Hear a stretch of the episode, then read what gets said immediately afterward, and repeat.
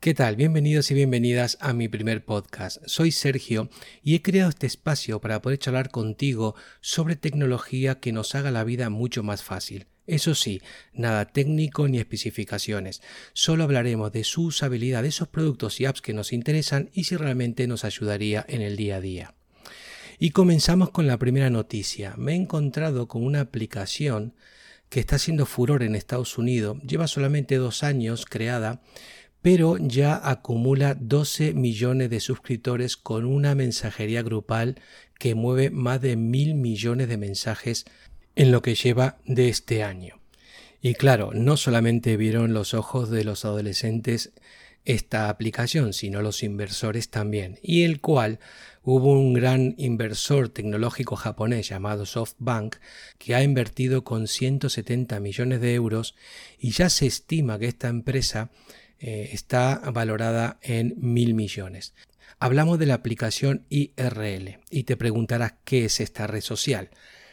Pues la verdad es una red social diferente al resto que conocemos. Eh, para que te hagas una idea, el director ejecutivo cofundador de IRL, que se llama Abraham Jaffe, dice que está creando grupos y eventos de Facebook para la generación que no usa Facebook.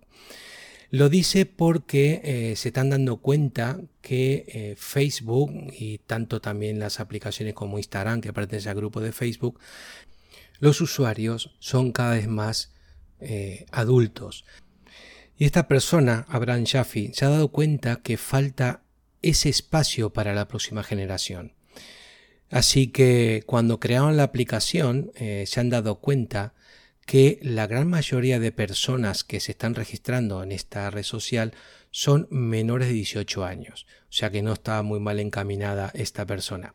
Y creo que eh, algo están haciendo muy parecido a Facebook. ¿Te acuerdas cuando salió Facebook? No sé si viste la película de la red social, que creo que está en Netflix.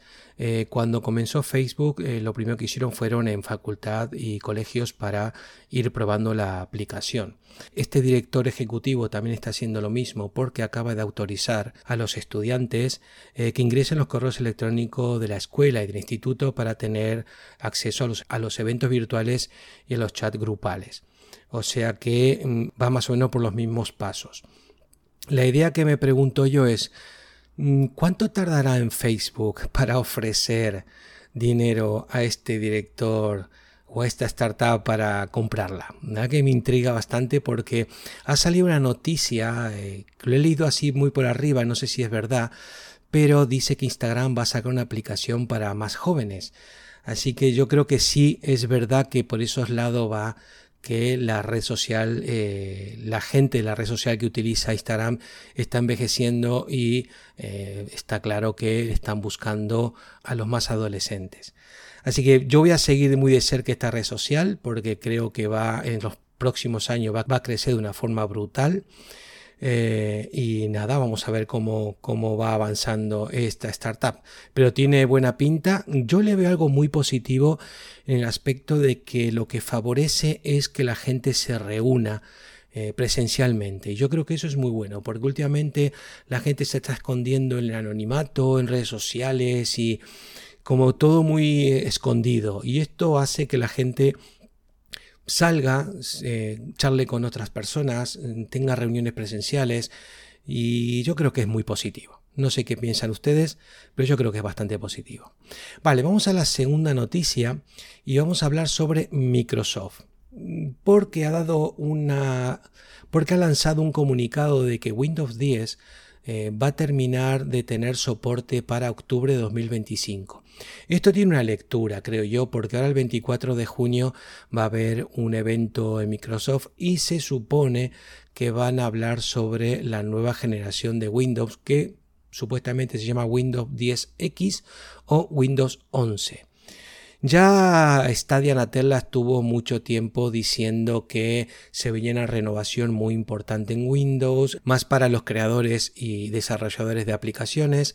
También se habló de que los iconos y la parte visual iba a tener un cambio radical. Y espero que sí, porque ya llevamos con esos iconos de Windows, ¿cuánto? Windows XP, no lo sé. Pero ya es hora de que tenga una renovación bastante importante y que cambien. Y otra cosa que van a cambiar también es la tienda de aplicaciones. Supuestamente la van a remodelar por completo. Así que es algo que yo espero con bastante ansia porque eh, creo que le hace falta un cambio bastante importante a Windows en el aspecto visual.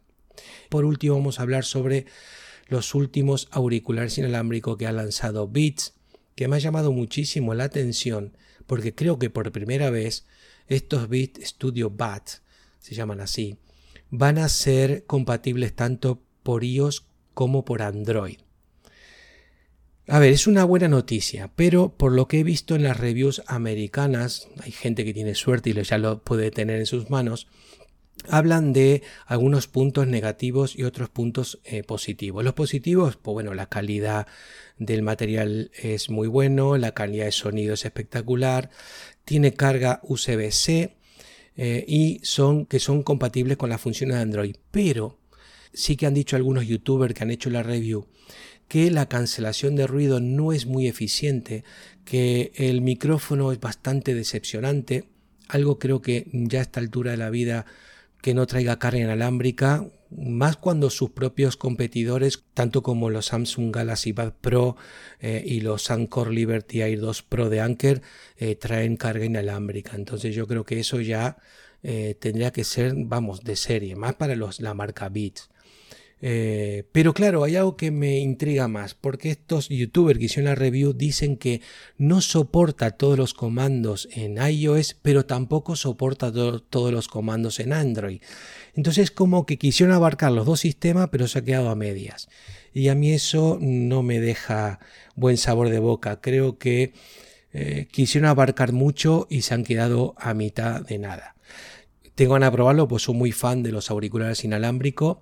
Eh, estos auriculares, digo que son competencia directa de Samsung porque van a salir eh, con el precio de 149 dólares en Estados Unidos y 129 149, perdón, 149 euros en Europa. Ah, van a estar disponibles en Europa a partir de verano. En cambio, en Estados Unidos, a partir del 24, ya se puede comprar en las tiendas.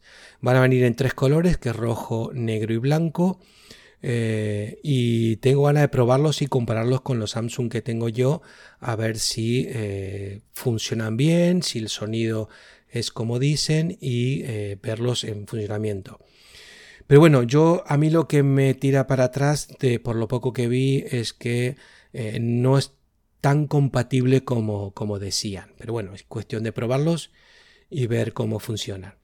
Bueno, hasta aquí el podcast de hoy. Gracias por escucharme. Si quieren seguir escuchándome, se pueden suscribir a este podcast. Mañana más, generalmente haré eh, podcast de 10 minutos con tres o cuatro noticias más relevantes que te puedan interesar. Y nada más, espero que te haya gustado y te espero mañana. Hasta mañana.